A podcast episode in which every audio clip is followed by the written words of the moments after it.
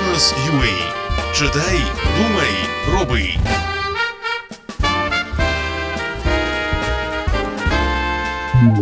Торгівля по-українськи. Вітчизняні експортери ризикують зникнути з ринків. Авторська колонка Володимира Ломійчука, SEO Salis Capital AG Ukraine. Світові ціни американські гірки для вітчизняних експортерів, а на фініші яких на українського виробника може чекати скорочення виробництва чи навіть закриття. Деякі експортери вимушені продавати товар за ціною собівартості, для інших дешевше взагалі не продавати. Українські аграрії скаржаться, що простіше лишити зерно в елеваторах, аніж знайти хорошого покупця.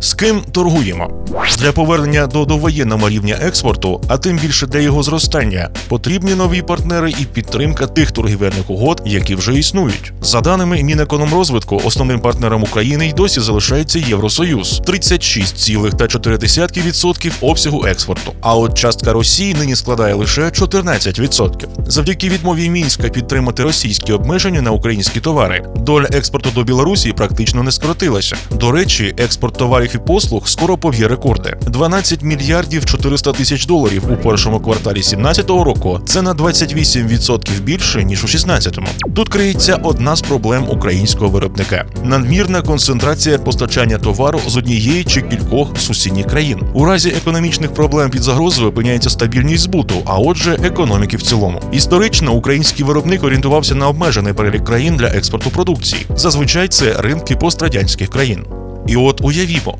продукція адаптована до стандартів однієї двох держав. Стандарти ціни найвищі. Раптово ринок для України закривається. Виходити на інші ринки виробник не готовий. Продукція не адаптована. Проблема в тому, що у виробника часом з'являється думка на кшталт. І так все добре. Мовляв, нащо далі турбувати за розвиток? Ми і так на хорошому рівні. Український бізнес поки не навчився будувати гнучкі стратегії продаж, план дій на випадок зміни умов на ринку. А це величезний ризик.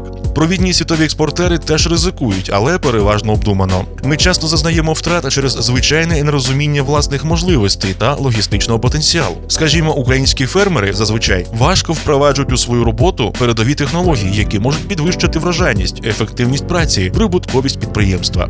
Причини не тільки фінансові, але й страх перед змінами. Світові ж стандарти вимагають швидкого реагування, навіть випередження. Що експортуємо?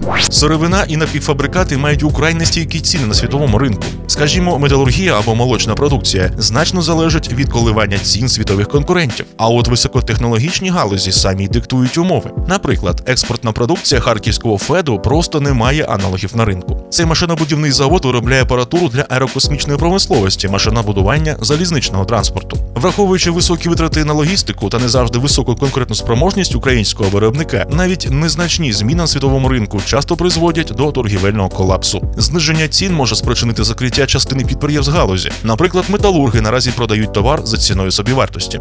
Що далі?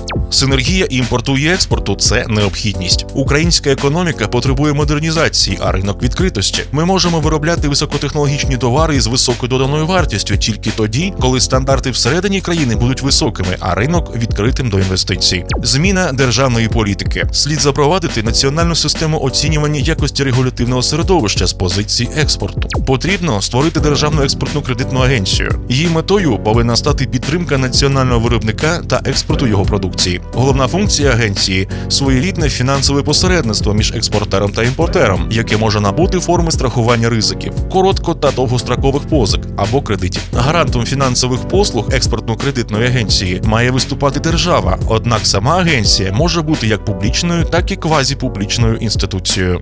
Треба змінити бізнес-клімат та бізнес-культури, перейти до європейських методів ведення бізнесу, стратегічного планування та вміння правильно оцінювати ризики, побудови корпоративної культури в компаніях на основі поваги до клієнтів, забезпечення високого рівня якості продукту та якості виконання робіт працівниками усіх ланок.